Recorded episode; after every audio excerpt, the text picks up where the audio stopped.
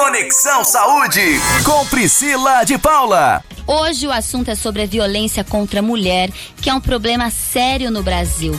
Tão múltipla e naturalizada, suas várias faces merecem nossa atenção, já que reflete diretamente na saúde integral da mulher. O Conexão Saúde conversa hoje com a advogada, mestre e pesquisadora da UFSCar, Fernanda Bonalda. Seja muitíssimo bem-vinda aqui no Conexão Saúde na Rádio Morada. Muito obrigada pelo convite para a gente estar tá tratando de um assunto que é tão caro para gente, né? É um assunto extremamente importante, já que muitas vezes a gente não percebe, né, a violência. E como a gente vai falar de violência, e às vezes a gente fala, nossa, conexão saúde, o que, que tem a ver violência feminina com saúde? Reflete na nossa saúde? Reflete, reflete sim na nossa saúde emocional, psicológica, física, na saúde dos nossos filhos, na saúde da nossa família. Então é um reflexo, a gente vai conversar bastante sobre isso. E a Fernanda, Bonaldo, eu acho que a gente podia conversar um pouquinho, começar né? Já que às vezes a violência a gente não percebe porque a gente aceita como natural, a gente aceita, a gente já está acostumado, é uma situação esperada, a gente não reconhece a violência. Fernanda, como que a gente pode falar do que é a violência contra a mulher?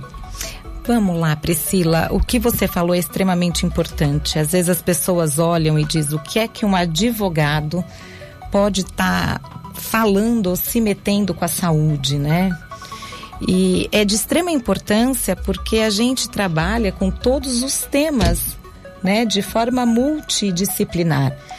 Então, quando a gente fala de violência contra a mulher, a gente olha para a legislação Maria da Penha e a gente observa que tem a violência psicológica, tem a violência física, a violência patrimonial, a violência sexual. Então a gente observa aqui que são vários pontos que são de extrema importância a gente reconhecer e saber. Nós trouxemos hoje para falar um pouquinho da violência psicológica, que é aquela pouco discutida ou pouco debatida. Mas antes da gente entrar, Priscila, eu acho importante a gente trazer um pouquinho a questão do feminicídio. Boa. Né? O feminicídio é uma das mais brutais formas de violência contra a mulher. Né? Eu falo que tirar a vida é a coisa mais gritante e é o que mais chama atenção. Então, uh, o feminicídio de uma forma geral, ela vem aumentando ao longo dos anos, né? em 2019, uh, os dados foram uh, demonstrados agora em março, só no estado de São Paulo, 182 mulheres foram mortas por seus companheiros ou através de uma violência doméstica. Né? Isso é muito alto. Isso é muito alto. Então, quando a gente lida com essa forma né, de violência, a gente pergunta: o que é que está acontecendo? E por que que isso está aumentando? Né, essa é a essa primeira é a grande, grande pergunta, né? reflexão. Né? Eu falo que a gente pode trazer primeiro que nós estamos denunciando mais, nós temos mais canais de denúncia, né? E a segunda é, os mecanismos que nós temos de proteção estão sendo efetivados? Eles funcionam? Então, essa eu acho que é a segunda abordagem. Outra coisa que a gente tem que refletir é a questão do aumento da violência durante a pandemia. Né? É, nós temos no mapa da violência, saiu agora também em abril, o quanto se aumentou a violência durante a pandemia. E não só no Brasil, isso no mundo. É né? universal. É universal. Então, a violência contra o gênero feminino, ela é universal e ela é histórica. Então, a primeira coisa que a gente tem que perceber é isso. Aí as pessoas às vezes me perguntam, mas como assim é histórica? Né? Eu falo que ela é estrutural. Ela é patriarcal e estrutural. E por que que ela é estrutural? Porque ela está dentro de você, Priscila. Ela está dentro de mim. Ela está dentro do homem, como as pessoas dizem, está dentro do macho. Nós somos criadas, né, não todas, a gente não, não pode falar no geral, mas nós somos criadas dentro de uma estrutura familiar patriarcal e a gente traz, é cultural, a gente traz os nossos comportamentos e nas nossas atitudes sem perceber, até por aceitar uma brincadeira, uma palavra. Exatamente, eu digo traz, às né? vezes, Priscila, que eu não vou dizer eu, você, né? Então eu estou claro. usando isso no geral. Nós até às vezes brincamos né? Eu falo que às vezes uma piada, uma brincadeira sem graça, às vezes de uma pessoa que a gente acha que tá mal-humorada, né? Sim. Então, assim, é, e isso é muito sutil e a gente não percebe. Mas é muito importante nós percebermos. Nós não podemos é? banalizar mais a violência contra a mulher. Exatamente. Então as pessoas às vezes falam assim: não, mas é uma brincadeira, é uma piada. Não, isso não é uma brincadeira, isso não é uma piada. Né? Eu brinco, quando um presidente, que não era presidente, mas era um presidenciável, diz: Eu não te estupro porque você é feia, é uma coisa muito séria. Né? É uma coisa para parar para se pensar. Né? Que tipo de violência é essa? Claro que isso é uma coisa óbvia, mas tem a sutis, que é o que nós vamos falar aqui. Então, quando eu digo que nós temos que nos unir, nós mulheres e nós homens, para que essa estrutura seja quebrada na sociedade, é uma união de forças. Claro, porque é um processo, né? Não vai ser da noite para o dia. Não. E aí as pessoas às vezes confundem, né? Aquela coisa do feminismo. Ah, mas é uma feminazi, você é feminazi. Não, todas nós mulheres somos feministas. Se hoje você trabalha, se hoje você vota, se hoje você pode tá, estar divorciada, se você hoje tem liberdade para ir num bar. Isso é fruto de uma luta do, de gênero de mulheres que conseguiram e conquistaram na sociedade né, esse tipo de liberdade para que você pudesse fazer parte. Então você faz parte. E você cuidar da sua proteção te faz uma feminista. Porque o feminismo não é a gente se sobrepor ao homem. Claro, isso eu acho que esse conceito do feminismo a gente tem que deixar muito claro aqui, Fernanda, porque muitas vezes é confundido. Ah, porque a mulher quer virar um homem. Não, a gente, né, é sabido que existem características físicas, somos diferentes sim. Exatamente. Mas o que seria o feminismo? Né? O feminismo é a gente conseguir dentro do espaço social em que a gente convive o mesmo respeito, né? A mesma régua para salário, a mesma régua para trabalho, a mesma régua de direitos. É como está na Constituição, são direitos iguais. Mas não só na forma escrita, mas na forma vivida, na forma de fato. É você realmente, quando está dentro da sua casa, não dizer: olha, eu tenho um marido super bacana, ele me ajuda. Não, cara, ele não te ajuda. Ele é seu parceiro, ele é dono da sua casa, assim como você. Ele é pai do seu filho, assim como você é mãe. Então ele é seu parceiro. Então ele não te ajuda, é dever dele te ajudar. Então, assim, quando a gente percebe a carga de dever que a mulher tem por ser mulher, aí já quebrou a igualdade.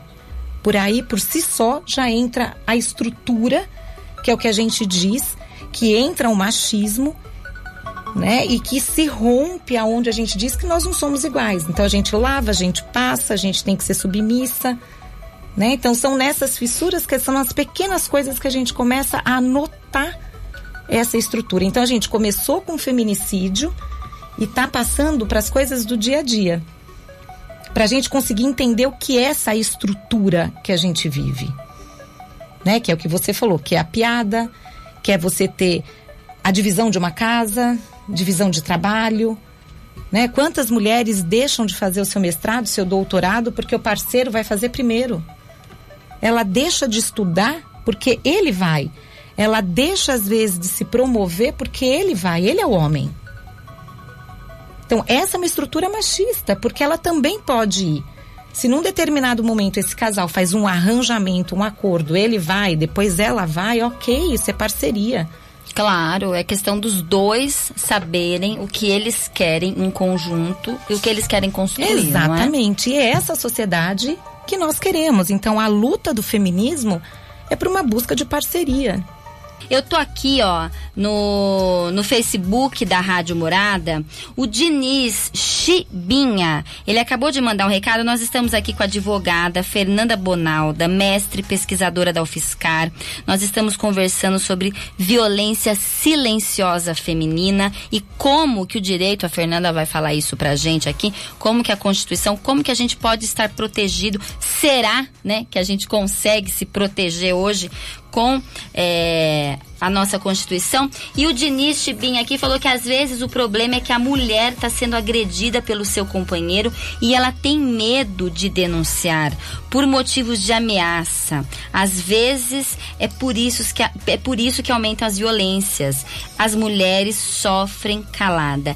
Isso é a opinião de um homem que está no Facebook aqui da Rádio Morada, falando que as mulheres sofrem calada. Fernanda, é, você falou que tem temos dados aqui, né, da pandemia, do aumento da violência feminina durante a pandemia.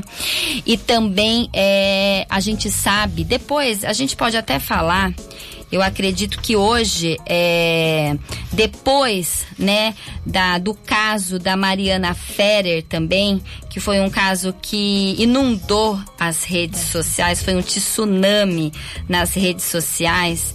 A gente falou muito também dessa questão, mesmo a mulher indo com todas as provas. A Mariana Ferrer foi estuprada, ela tinha todas as provas e mesmo assim, né?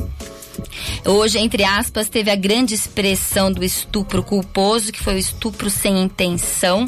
Né? A gente sabe que essa expressão não estava nos autos do processo, mas foi uma interpretação que os advogados, né, e enfim, que foi determinado. Então o Brasil parou para falar de estupro, parou novamente para falar de injustiça, parou para falar de consentimento e a gente percebe por meio desse exemplo do caso Mariana Ferrer que às vezes, mesmo a gente denunciando, a gente não tem o respaldo da justiça.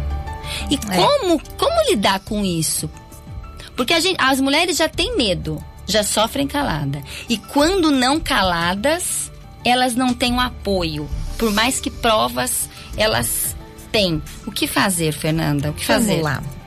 É, a gente a gente pode dizer que ainda é muito deficitário né? A gente conseguiu com muito custo as delegacias das mulheres e não são em todas as comarcas ainda no Brasil que existe. Uh, vamos falar um pouquinho de Araraquara e região, que nós estamos vamos. em São Paulo.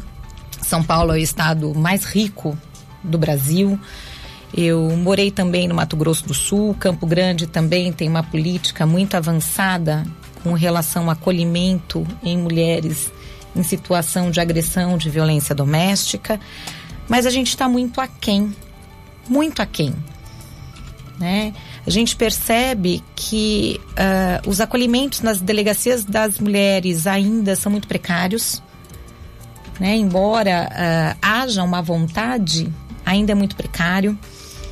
A própria justiça, né? o sistema de justiça ainda é muito precário. E aí eu tenho certeza que você vai me perguntar o porquê. Né? O porquê. O porquê e o que fazer pra é. gente não desanimar as mulheres que estão nos escutando. Pois é. Então vamos lá. Primeiro, que a gente tem que entender que nós começamos a falar né, do machismo estrutural. Ok? Então, isso é um ponto muito importante.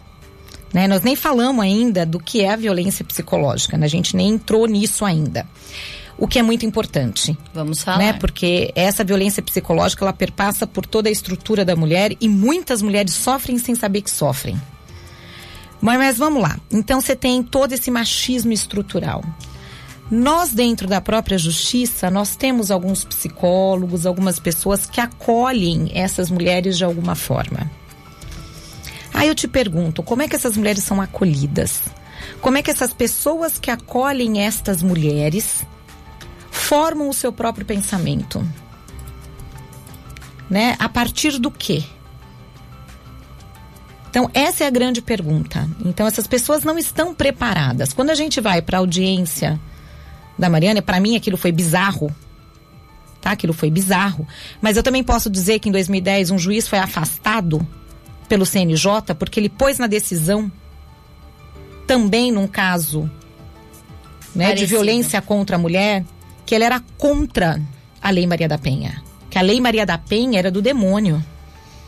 Olha. E ele, mesmo afastado do CNJ, ele disse que ele não fez nada de errado, ele só expressou uma opinião dele contra uma legislação. Então, assim, nós temos que partir desse pressuposto. Como é que a gente quebra as estruturas na sociedade?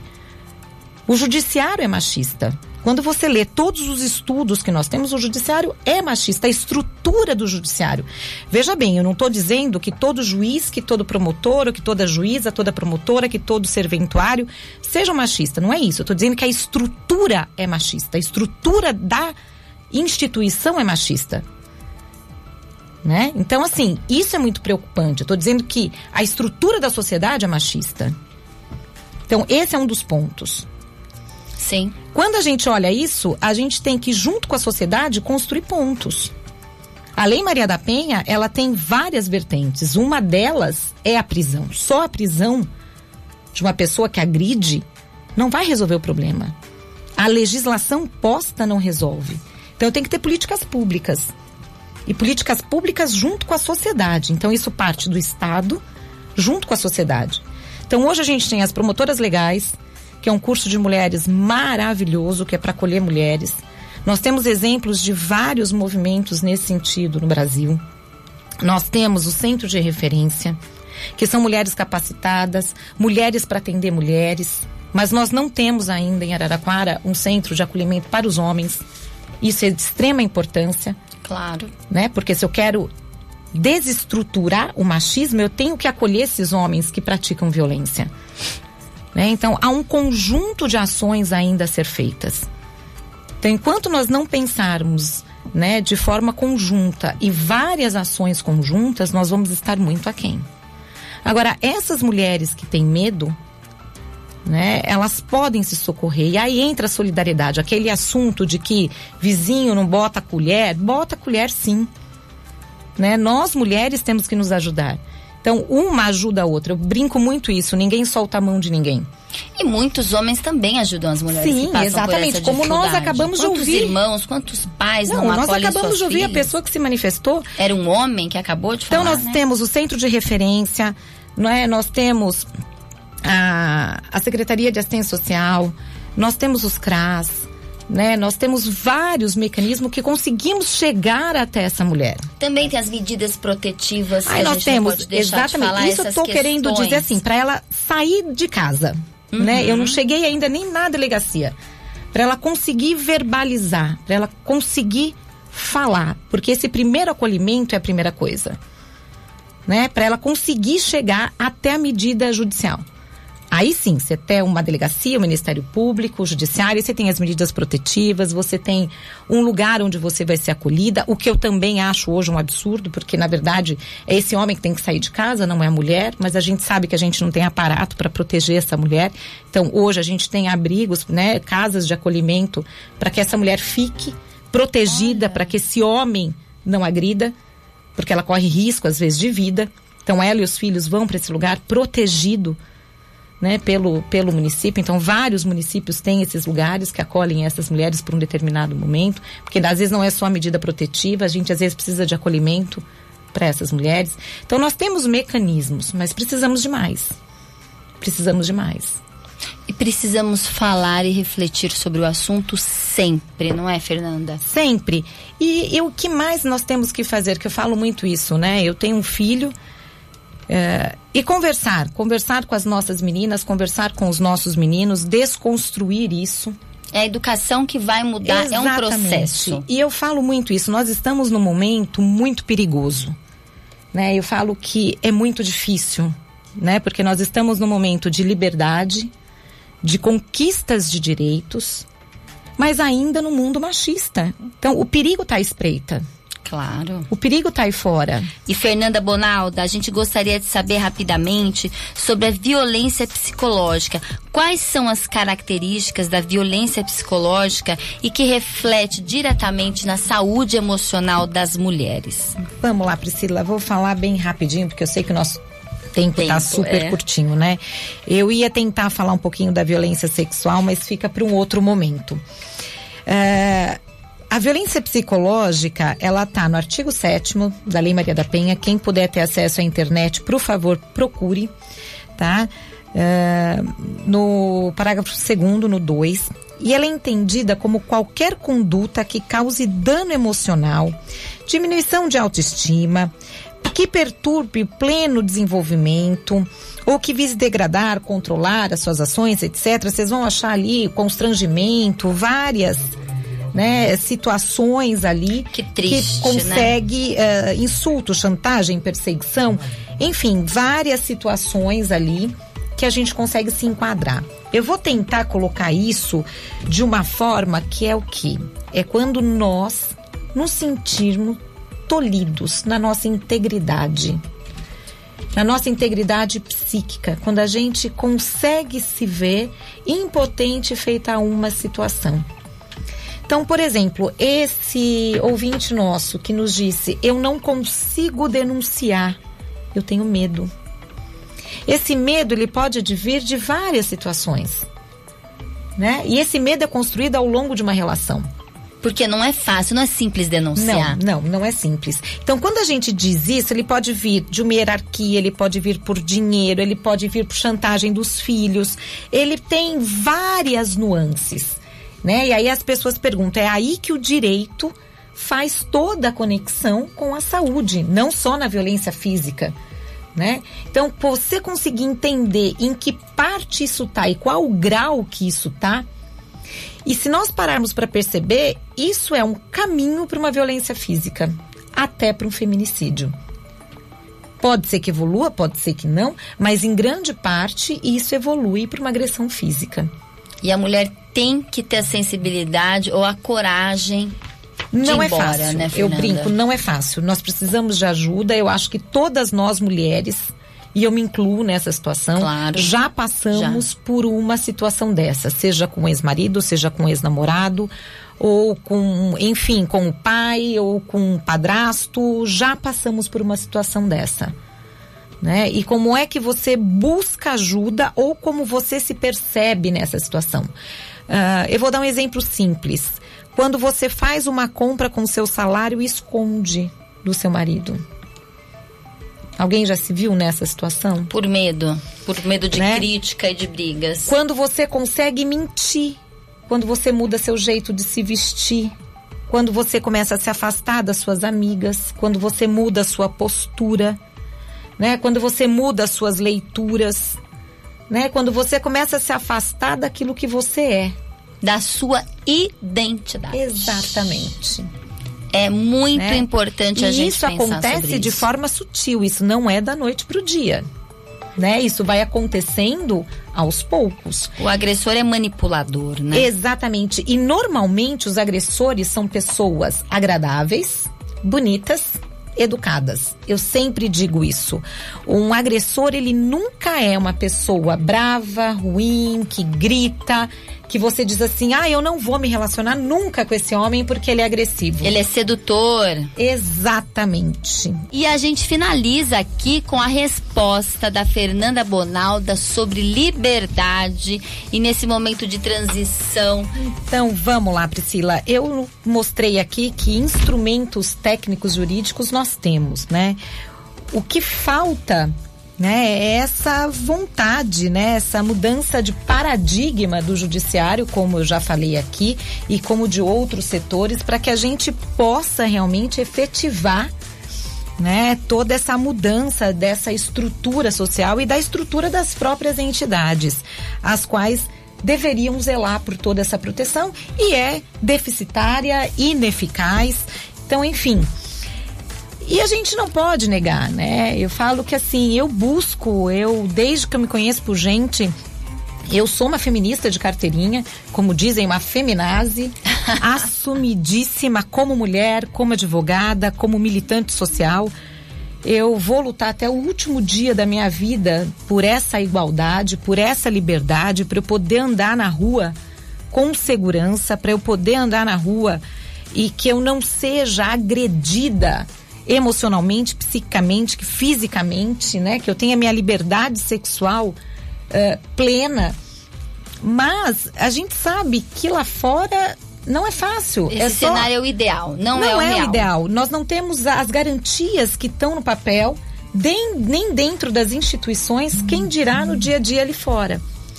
Então, assim, nós temos sim que ter uma educação sexual nas escolas, nós temos sim que ter uma educação de direitos humanos nas escolas, nós temos sim que ter educação do direito da mulher né, nas escolas, né, e dentro de casa, nos espaços públicos, né, e falarmos disso em qualquer espaço de voz como esse que você está me dando. Com certeza. Né? E fazer essa multidisciplinaridade, né? Trazer isso não só para o direito, mas para a psicologia, trazer isso para a medicina, porque uh, as pessoas ficam depressivas, as pessoas somatizam, as pessoas se mutilam, né? As pessoas morrem. É Se não por feminicídio, elas morrem por consequência da violência que elas sofrem em casa, de uma forma que elas somatizam no corpo isso gera doença. É isso mesmo. Né? Então, fica aqui o meu agradecimento por esse espaço. Agradeço ao ouvinte que nos ouviu até agora e gostaria de deixar alguns espaços, porque eu fico muito preocupada com quem está em casa sofrendo essa violência e não tem com quem falar. Por favor. Tem, uh, é entrar no Facebook, nós temos o coletivo Benu, nós temos o Facebook das promotoras legais populares. Nós temos aqui em Araraquara o Centro de Referência da Mulher. O Centro de Referência da Mulher aqui em Araraquara, ele presta um atendimento não só em políticas públicas, mas ele também atende uh, na questão da violência sexual, psicológica, física, moral, patrimonial, dentro daquilo que é possível. Tem um plantão 24 horas por dia. E ele também atende das 7 às 17h30, fica na Avenida Espanha, número 536. Tem o Ministério Público que fica em frente ao fórum. Nós temos 180 que pode, né, também funciona. Então assim, procurem esses canais. Se precisarem de mais alguma informação, tem o de vocês e tem o meu Facebook.